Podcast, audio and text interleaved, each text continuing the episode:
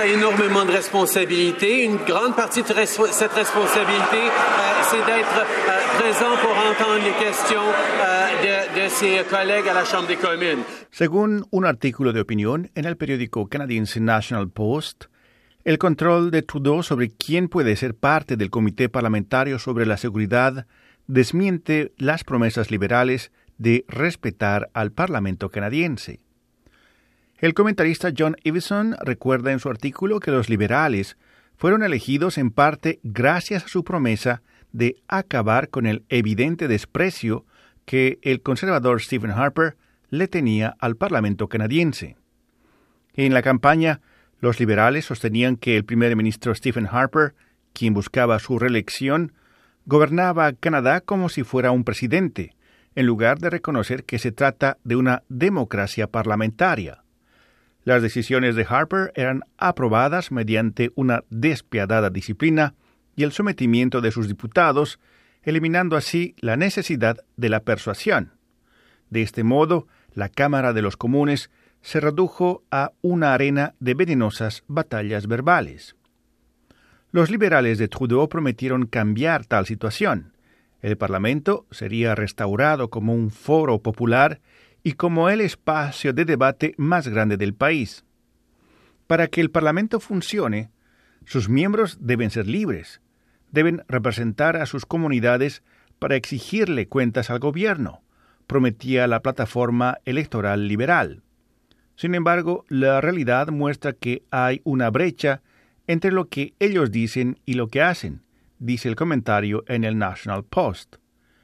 En dos ocasiones el gobierno de Trudeau ha tratado de hacer aprobar propuestas que habían hecho que la Cámara de los Comunes se encuentre sometida a la agenda liberal.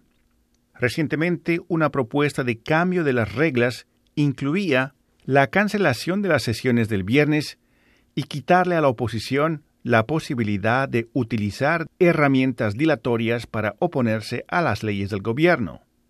Fue también en dos ocasiones que la oposición obligó a los liberales a retroceder al insistir en que no aceptará cambios unilaterales en los procedimientos de funcionamiento del Parlamento canadiense.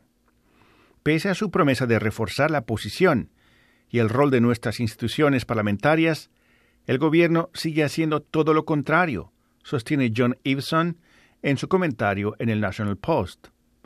Los liberales en campaña prometieron que, si ganaban las elecciones, ellos fortalecerían el papel de los comités parlamentarios y el papel de los presidentes de las comisiones, incluyendo su elección mediante votación secreta. Sin embargo, en el caso del Comité de Seguridad Nacional e Inteligencia, recién creado en junio, el primer ministro Justin Trudeau decidió unilateralmente nombrar como presidente de ese comité al diputado liberal David McGuinty. El gobierno argumentó que no había contradicción en esta decisión debido a que este comité funcionará fuera de la estructura normal de la Cámara de los Comunes debido a la sensibilidad del material que manejará. No contentos con este nombramiento, ahora parece que el primer ministro Justin Trudeau quiere dictar no solo quién presidirá ese comité, sino también quiénes serán los miembros de la oposición que participarán en tal comité. El líder del nuevo Partido Democrático, Tom Mulcair, le envió una carta al primer ministro Trudeau expresando su disgusto de que McGuinty fuera nombrado presidente de ese comité sin consultar a la oposición. En esa ocasión, el líder neodemócrata también le informó a Trudeau que su partido estaría representado en ese comité por Murray Rankin, el crítico del partido que también era asesor jurídico del comité encargado de revisar las tareas de inteligencia y seguridad del gobierno y poseía una acreditación para tratar asuntos de máxima confidencialidad, lo que lo convertía en candidato ideal para ese cargo. Sin embargo, a principios de este mes, el primer ministro Justin Trudeau le escribió a Mulcair pidiéndole que presente cuatro nombres para ser considerados como posibles miembros de este comité, que estará compuesto por un presidente y hasta diez miembros, cinco liberales, dos conservadores, un neodemócrata y tres senadores. El argumento del primer ministro Justin Trudeau era que él estaba decidido a crear un comité diverso e inclusivo que responda a las necesidades de todos los canadienses. Kate Purchase, directora de comunicaciones de Trudeau, dijo que la razón por la cual se pidió a cada líder de los partidos en el Parlamento que presenten varios nombres para su consideración es la necesidad de reflejar mejor a cada región, género y cultura.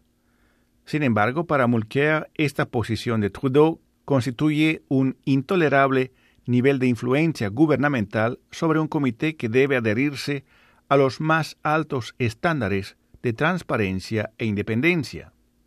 En una carta enviada al primer ministro esta semana, Mulcair explicó que los neodemócratas han hecho todo lo posible para hacer que el proceso de selección sea creíble y no partidista. Por esta razón, creemos que es inapropiado que sea el gobierno el que seleccione un miembro para representar a nuestro partido en el comité. El único miembro del NPD para este comité y nuestro único nominado es Murray Rankin, escribió el líder neodemócrata. No es un buen presagio para el funcionamiento de este Comité de Seguridad Nacional e Inteligencia que sea el primer ministro Justin Trudeau quien esté tratando de elegir a sus miembros, incluyendo a los de la oposición, posiblemente dejando de lado a los críticos más calificados. La idea de que el gobierno canadiense quiera elegir a los miembros de la oposición que participarán en este comité es escandalosa. El primer ministro Justin Trudeau debería pensarlo de nuevo, dice finalmente el comentarista John Iveson en el periódico canadiense National Post. Rufo Valencia, Radio Canadá Internacional.